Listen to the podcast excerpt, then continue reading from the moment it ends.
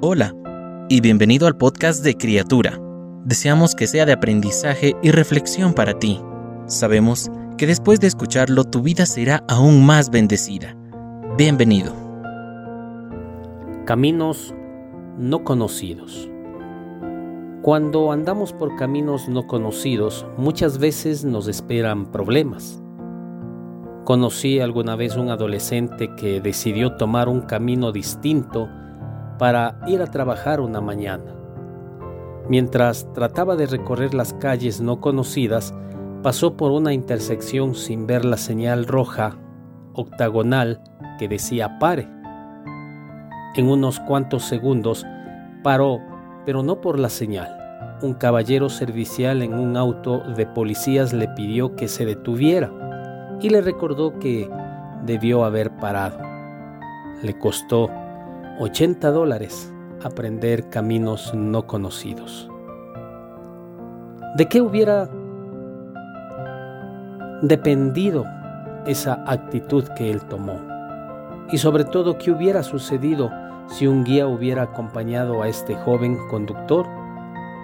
¿Y si alguien hubiera estado junto a él para decirle por dónde ir y advertirle del peligro que había más adelante seguro que no le faltarían 80 dólares.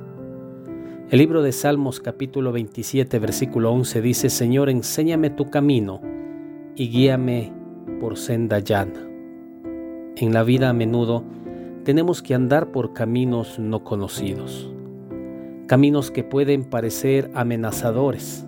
Entonces, ¿cómo podemos hacerlo sin cometer errores costosos?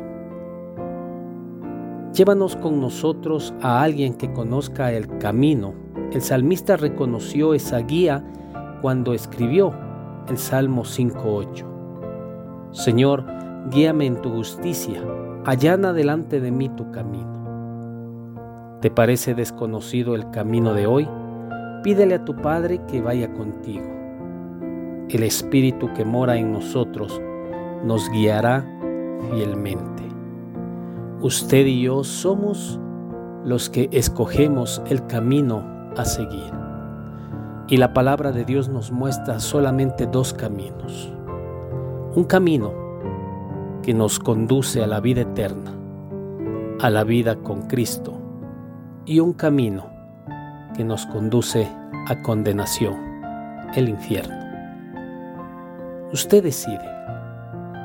Es mejor tomar el camino conocido, el buscar esa guía, el buscar esa compañía que nos permita llegar y alcanzar la meta que todos tenemos.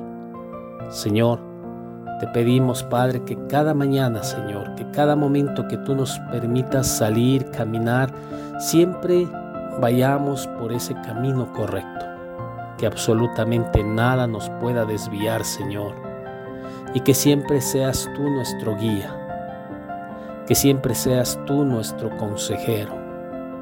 En el nombre de Jesús te lo pedimos. Amén. Cada una de las palabras que se dijeron hoy fueron un mensaje directo del Señor para ti. Oramos para que Dios siga bendiciéndote. Si no lo has hecho, te invitamos a que te suscribas y compartas este podcast y puedas llegar a más personas. Deseamos que cada día seas una nueva criatura.